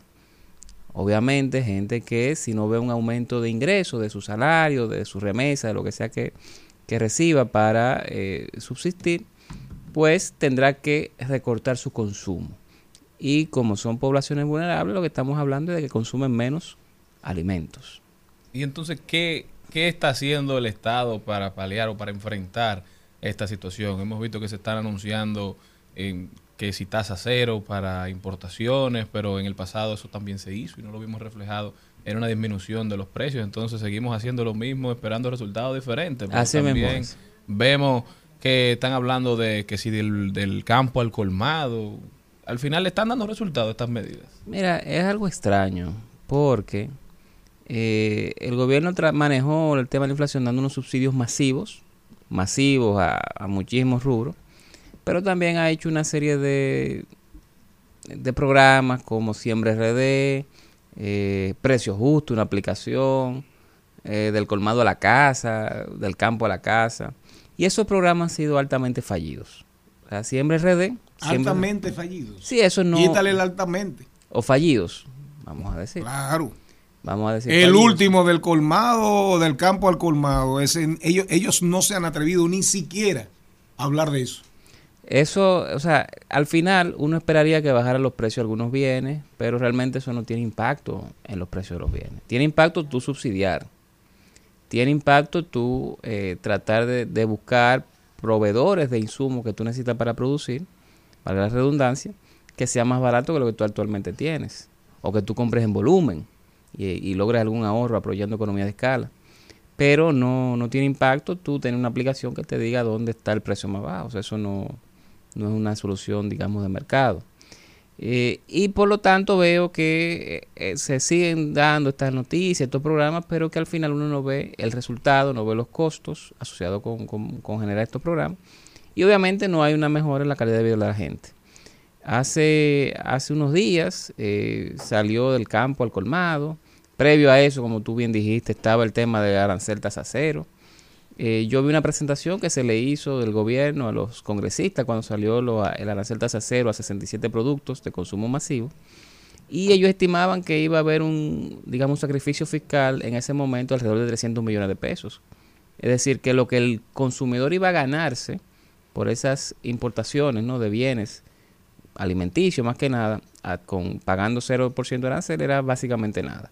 Entonces son, son medidas que realmente yo no veo que tengan impacto a nivel de, Y entonces, de la ¿qué inflación. es algo que se puede hacer para impactar una falta de, de crecimiento? Porque un país que está acostumbrado a crecer un 5, 4.9%, que ahora se dice que no va a crecer ni siquiera hasta un 3.5%. Además de eso, una inflación que vemos que sigue avanzando, no se sabe lo que va a pasar con la economía norteamericana, que bueno o malo nos afecta a nosotros. ¿Qué podemos hacer? No solamente desde la, desde la óptica de, de uno como, como individuo, sino desde las políticas públicas. ¿Cuál es una recomendación que puedes hacer? Bueno, yo creo que hay que diferenciar ahí Banco Central y Gobierno. Banco Central con la política monetaria creo que ha sido altamente exitoso, ha sido muy coherente en lo que está haciendo y eso le ha revestido todavía de mayor credibilidad al Banco Central de lo que tenía antes. En un principio se enfocaron en aumentar las tasas de interés con el objetivo de reducir la inflación, lo lograron, aunque todavía queda inflación un poquito alta con alimentos y bebidas no alcohólicas, pero en general lo han logrado.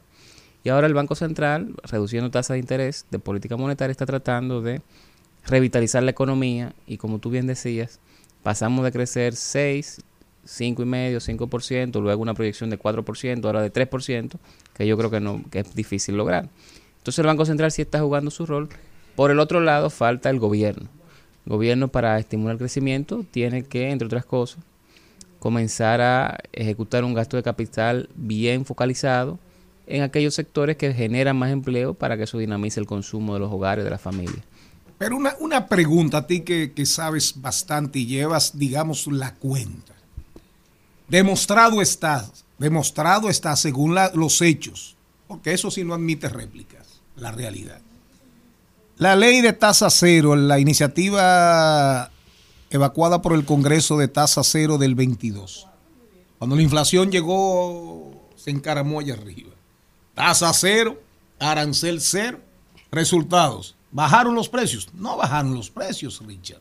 No, no, no bajaron. Entonces, ahora el gobierno somete un anteproyecto de ley al Congreso donde dice, donde plantea tasa cero por seis meses en casos de emergencia. Tasa cero, arancel cero para el azúcar. Arancel cero, tasa cero para importar productos por seis meses si hay emergencias o hay escasez. Pero si vamos y volvemos atrás, no bajaron los precios con la tasa cero del 22. ¿Cuál es la qué, qué hay que observar aquí? Nosotros tenemos un acuerdo de libre comercio llamado DRCAFTA, que es con. Estados Unidos y cuatro países de Centroamérica. La mayoría de los bienes que tenemos dentro de ese acuerdo o pagan aranceles con tasas muy bajas o pagan 0% de arancel. Entonces, ese, esa ley en su momento, y era una crítica que yo le hacía a uno, una crítica, un comentario, en su momento cuando se salió y fue, fue enviada al Congreso ese proyecto de ley, yo lo que decía es que, mira, ya una gran parte de estos bienes tienen tasa cero en eh, aquellos países, que- en bienes que vengan de esos países. Por lo tanto, eso no tendría tanto sentido. Eh, Pero igual salió la ley, eh, al final no vimos el, el efecto, no fue ni siquiera que no bajaron lo- los precios, sino que la reducción no fue la que se hubiese esperado. Perdón, el crecimiento no fue menor a lo que se hubiese esperado, es decir, que no tuvo ningún efecto para fines estadísticos. Pero nada, son, digamos, medidas. Eh, sí hubo una medida con alguna, con eh, subsidio a insumos, maíz, que tuvo algún efecto. Obviamente se frizaron los precios de los combustibles, se frizó después la gas- el precio de la, de la energía eléctrica y eso, digamos, evitó que siguieran los precios subiendo, pero teníamos latente ahí esa inflación a nivel del grupo de alimentos y bebidas no alcohólicas. Que como dije es la que más golpea a las familias dominicanas, en especial las más vulnerables. Richard Medina, como siempre, arrojando luz. Eh, Richard es tan didáctico que hasta la misma cosa la responde de forma que la gente la entienda varias veces. Richard, gracias por siempre estar con nosotros, por siempre estar arrojando luz sobre lo que está pasando y aconteciendo con la economía dominicana. ¿Cómo puede la gente continuar esta conversación contigo? Me pueden seguir en Twitter, lo que hoy es XX, en arroba Richard Medina G. Arroba Richard Medina G en X. En breve hablaremos de tecnología.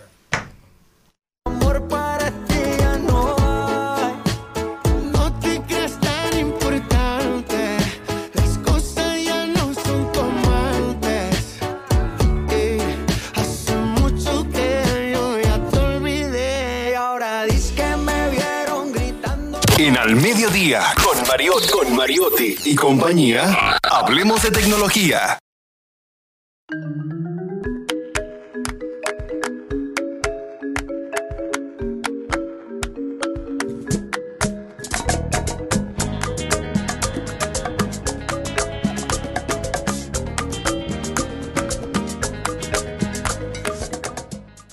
Estamos de vuelta, señores, y vamos a hablar un poquito de tecnología. Ustedes saben que la inteligencia artificial ha sometido al mundo y a los creadores de contenido a todo un proceso de empezar a, saber que hay que respetar a la hora de crear contenido con inteligencia artificial, cómo dejarle a la gente saber que una foto que parezca muy real no es real, que es generada por, por una inteligencia artificial. Bueno, y la Content Authenticity Initiative, la iniciativa para la autenticidad del contenido, ha es- empezado a promover un símbolo que es una C y una R, que será utilizada para definir o para identificar cuáles son las imágenes y los documentos que hayan sido creados con inteligencia artificial. Este logo estará ubicado en la parte alta a la derecha de toda imagen y de todo documento. Son dos letras CR que tienen que dicen y significan Content Credentials, un sencillo logo en blanco y negro con las dos letras en minúscula que lo que busca es tratar de proteger el contenido creado de manera natural por seres O humanos. diferenciar, más que proteger. Claro. Y el contenido creado por inteligencias artificiales. Creo que eso va a ser muy necesario para el mundo que, que nos espera o para el mundo en el que ya estamos viviendo. Bueno, yo entiendo que urge una legislación eh, que Así sea es. muy puntual, muy específica, bueno, en la medida de la información que tenemos sobre la inteligencia artificial, pero que se mantenga sobre una mesa de trabajo, porque nos está ganando eh, la competencia de la inteligencia artifici- artificial, y cuando vengamos a querer legislar, ya va a estar tarde. fuera de nuestro control, ya va a tener vida propia, ya va a tener un camino recorrido y un mundo organizado eh, a su antojo. Entonces seremos unos eh, acomplejados, unos frustrados de lo nuevo. Pero todos los días, lo lo de la inteligencia artificial es tal y como usted dice. Pero fíjense ustedes, oigan esto ustedes dos, señoritas. Díganme gracias, por eso. Gracias, don conductor. Yo no respondí Gracias, porque yo soy una señora. No, porque después me dicen jamona. Mire. Y Carlos es un señor, ¿verdad? Oigan, Hasta donde sabe. hay, ahora hay un conflicto, oigan bien, hay un conflicto en el mundo. Porque las editoriales, las editoriales, es decir, las que trabajan con los autores, las grandes del mundo, las grandes del mundo, han diseñado un esquema más o menos en esa línea de inteligencia, perdón, de inteligencia artificial, con el apoyo de la inteligencia artificial, donde cuando el autor o la autora entrega un producto a ser impreso, para ser vendido, para ser difundido, de- detecta sesgos, prejuicios, frases ofensivas. Si habla de, judíos, si hay homofobia, eh, en fin, si hay odio, eh, racismo, todas esas cosas. Y ahora hay una guerra, hay, ahora hay una guerra porque el tema es la libertad de expresión. Democracia, libertad de expresión, que como yo como un soy un autor famoso. Imagínese usted, por ejemplo, John, John, John eh, Chulhan, para poner un caso. Ah, no, espérate. Primero, el, seda, el tamiz, el sedazo. No, espérate, Chulhan, ese libro no lo puedo imprimir, no te puedo, no puedo ser tu editorial por H o por R. Pero la realidad es que ante un mundo tan perturbado, donde hay tantas las, la- las fronteras, las religiones, los intereses económicos, financieros. Todo el mundo anda buscando cómo poner control. Yo creo que con la inteligencia artificial el asunto se va a poner muy difícil. Muy difícil. Por más que se legisle. Ya eso se le fue, ya eso se le fue adelante, mire. Se nos fue demasiado adelante.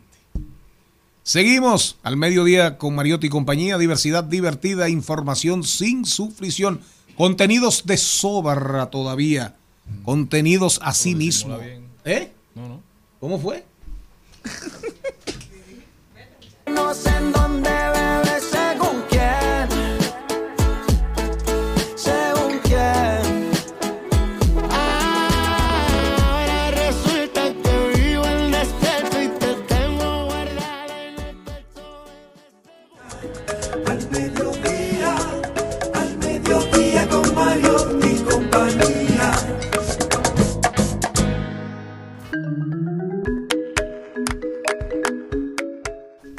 Jueves y el cuerpo lo sabe en al mediodía con Mariotti y compañía. Está con nosotros Zula Sommelier, experta en vinos. Un aplauso para Zula.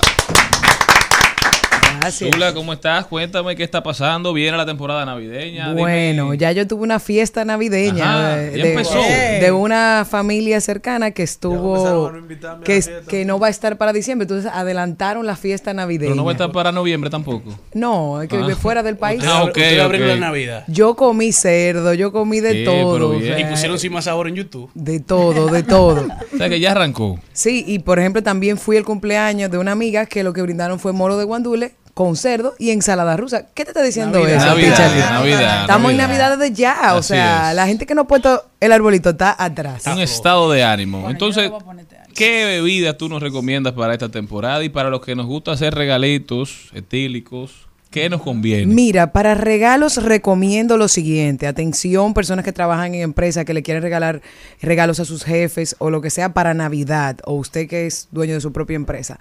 No regale vinos de tapa rosca. Y voy a decir lo siguiente, no porque sean malos, porque no lo son. Si tú compras un vino de tapa rosca de mil, mil quinientos pesos, va a estar bastante bien. Sino porque el, a quien usted se lo regale va a pensar que la calidad es eh, eh, que es un vino económico, que es un vino malo. Increíblemente, Aunque yo, sea bueno. yo llegué a este, a este tema que de cada 10 dominicanos, 8 piensan que de 7 taparrosca es malo. Eso es la mentalidad del dominicano al día de hoy. Bueno, y parte de, de- de una cultura de muchos años de ver que era con corcho lo de los vinos, pero por la escasez del corcho, bueno, entonces la... Los vinos de alto volumen, que son los que, lo- lo- los que mayormente se venden en los licors, en los supermercados, pueden venir si sobre todo vienen blancos, vinos blancos, vinos rosados y algunos vinos tintos que son de alta rotación. O sea, que usted se va, se va a tomar en menos de, de 3, 4, no más de 5 años. Lo ideal es que tengan este tipo de tapa rosca. Y es tanto así que muchos de los vinos que ya vienen de tapa rosca a nivel de bodega, como vienen al país, deciden ponerlo en corcho porque saben que se van a vender más rápido. Se Y es así. Entonces, es increíble como el dominicano es el que, el que le va a costar por lo menos, yo te diría que dos o tres años todavía entender que el- un vino de taparrosca no es malo. Pero no, no lo regale, usted consúmalo, más no lo regale porque puede ser que esa persona entienda que usted le regaló algo económico y no es lo está desconsiderando. Entonces, ¿qué más? Otra cosa, eh, lo ideal es que, tú sabes que tenemos los vinos españoles, si es español, que sea crianza, reserva o gran reserva. Yo, yo le diría que por un tema económico trate de buscarse un vino reserva. Eh, a mí me gusta uno, no sé si puedo mencionar. Claro. Sangre de Toro Reserva es, es un vino que está bastante bien. Otro, Juan Gil, eh, etiqueta plata. Hay, bueno, hay uno joven que es de Arzuaga, Arzuaga La Planta, que también, si usted tiene un, un, eh, vamos a decir, un presupuesto más bajo, un vino de pago, pago florentino, que también está por No, por promedio vinos hay que 1.500, pagarlo. 1.600 pesos. Eh, y eso hay que contar que también tienes que ponerle el empaque, la caja, el moñito, Ah, claro. que probablemente te cueste unos 300, 400 pesos más, más el envío. O sea que lo ideal es que usted se mentalice a gastar por lo menos, su presupuesto sea de 1.500 a 2.000 pesos la botella, más por lo menos 600 pesos entre el empaque y el envío, que a cualquier lugar... Oh, un buen O detalle. un vino Eso es- mejor y no lo envuelva. Y al moño Llega lo en su afuera y se lo entrega No, con no, la cosa es que hacerla bien. Ese sellito a nivel empresarial debe de ir. Porque Pero no ya- le envuelven en la... Señores, ¿A dónde lo compran? Hay gente que se pierde como que después de que tiene el vino, después de que tiene eh, Ya. todo, y ya Se como quiere que... ahorrar 200, Ah, no, 300 que el moño, pero ya tú tienes todo. O sea, ¿Oíste, que- Cristian Murel? Te quiero y- y preguntar. la- Ahora, a propósito de que vienen las fechas, a los dominicanos nos encanta celebrar. Llámese que viene Halloween, hay mucha gente que lo celebra. Noche, hacen fiesta esa noche.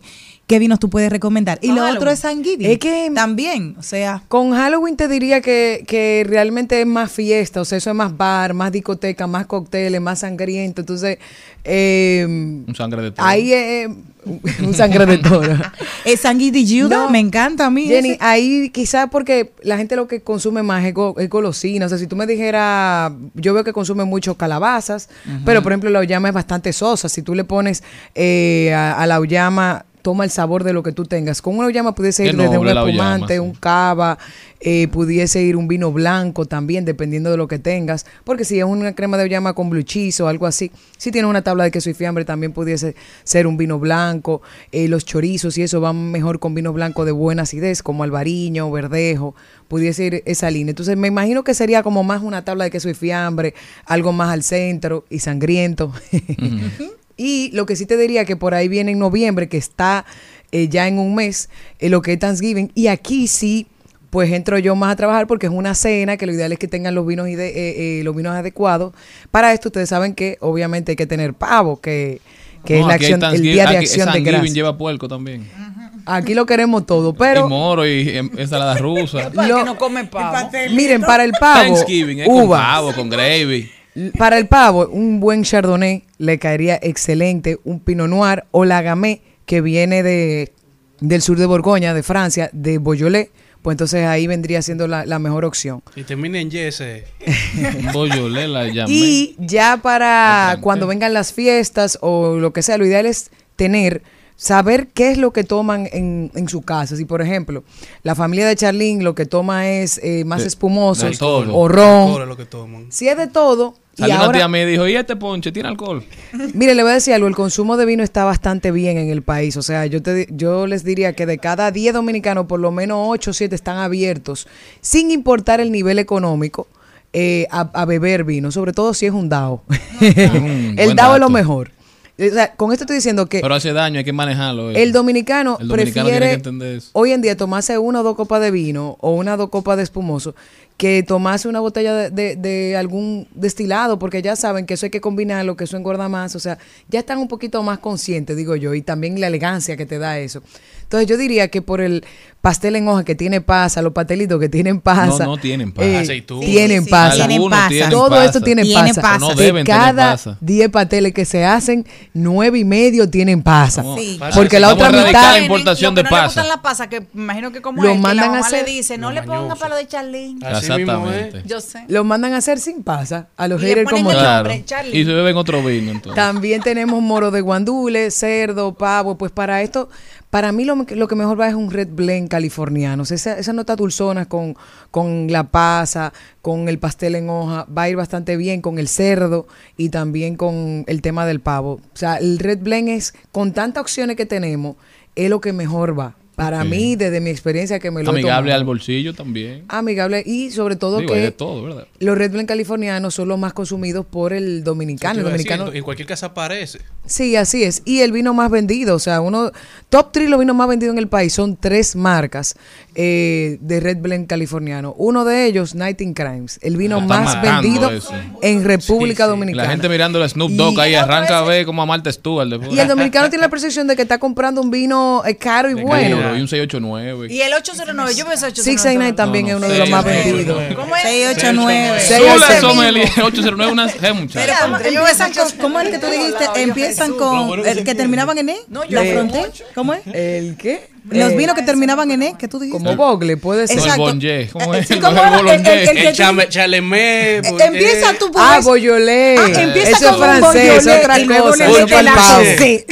Zula, muchísimas gracias, de verdad. Lamentablemente tenemos que irnos. pero- Recordando, Ajá, antes de que si quieren seguir y escribirme lo que Claro. sea, si tienen sus... Continuar esta conversación contigo. Claro, Zula, me, me pueden seguir en Instagram, Zula, S-U-L-A, Sommelier, y ahí me pueden ubicar con doble M. Zula, tú Zula Sommelier. haces, tú haces wine tastings. Sí, así es. Yo hago Catas. catas, tengo eventos. ya. Anima, pero yo eh, he tenido la oportunidad de, de estar contigo con Shine. Ella es maravillosa. Claro, brinca. yo ¿Cómo tengo- que se dice? Brinca, Yo hago de Jamón, todo. queso y pollo. Maestría de ceremonia, pero las catas se me dan muy bien, que eso es lo que soy. Soy sommelier, entonces al Ahora, final. hay que tenerle, hay que mete una respeto, porque cuando tú sales de ahí, tú no puedes, tienes que llamar un Uber. Para nuestro tercer aniversario, Cata con Zula Sommelier. Dios. Y vamos a estar rifando dos posiciones para que nos acompañen. Así que prepárense. Ya lo avisé y hay que cumplirlo. Y no Zula. ay, soy la luna.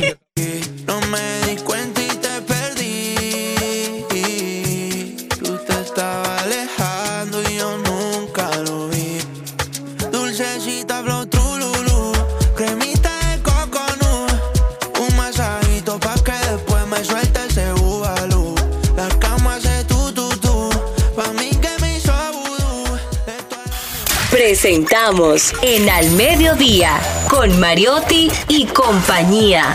Hablemos de derecho.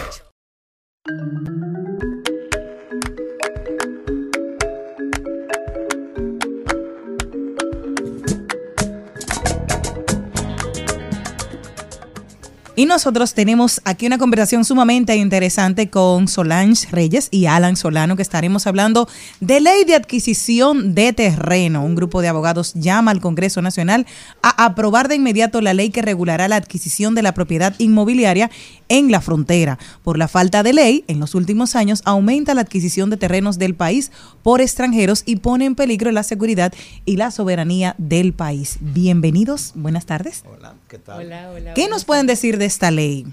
La ley de adquisición de terrenos.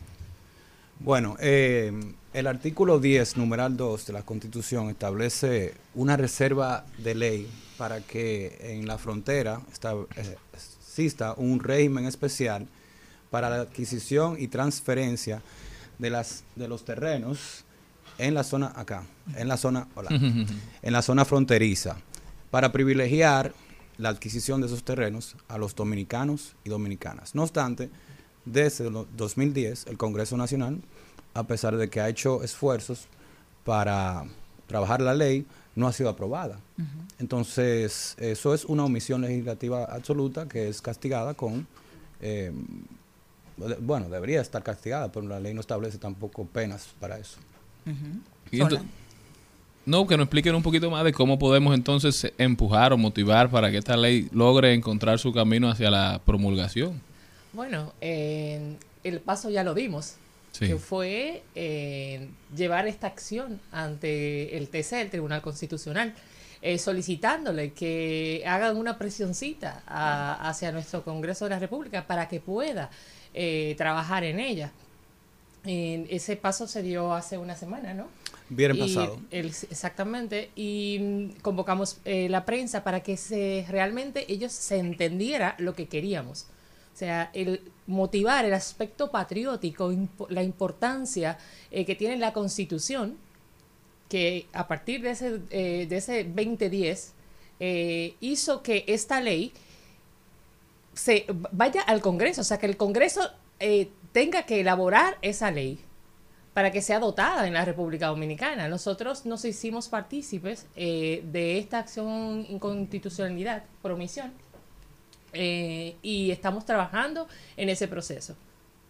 Muy interesante, de verdad. Yo Se creo que en estos momentos se hace más imperante quizás y ya Sí, deberíamos tener bien establecido un marco jurídico que regule todos los aspectos de la frontera y esta no debe ser la excepción. Hay muchas compras de extranjeros en la frontera actualmente porque eh, quiero saber para nuestros oyentes y televidentes que nos están viendo a través de las diferentes plataformas, hay un incremento importante ¿Tú que tenemos que tener, mirarlo.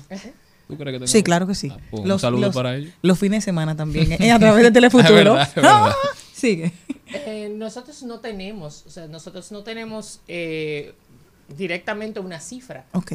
Pero sí sabemos, y si ustedes eh, verifican periódicos anteriores, en el cual se decía que el 90% de el- los terrenos, los, los apartamentos que se compraban en la ciudad eran de extranjeros.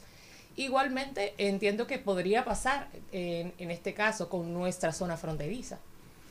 Bueno, y también ha sido expresada queja, por ejemplo, por eh, el senador Iván Lorenzo de Elías Piña. Ha dicho que que sí sucede mucho, porque cuando un dominicano en la zona fronteriza sabemos que hay muchas precariedades, eh, vende un terreno, se lo vende a quien se lo compre.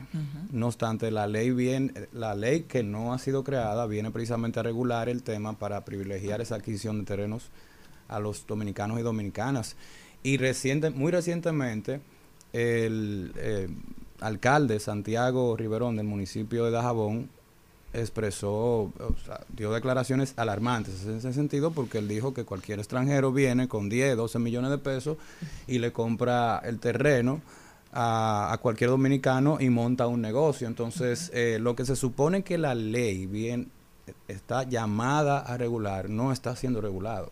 Entonces, a nosotros nos llama mucho eh, la atención el hecho de que esto no se esté, no, se, no sea un tema de prioridad nacional, porque eso está ahí en la Constitución por algo. Históricamente hay muchos ejemplos, como el ejemplo de Texas, cuando pertenecía a México, que sencillamente por muchísimas razones políticas, económicas, geográficas, dejaron que los norteamericanos habitaran el terreno de Texas y ya llegó un punto que eso era más norteamericano que mexicano y ellos dijeron, bueno, esto es de nosotros y en ocasión de la guerra, lo que trajo como una guerra que duró poco tiempo, eso estamos hablando del siglo XIX, eso trajo como consecuencia que México perdiera el 50% de su territorio.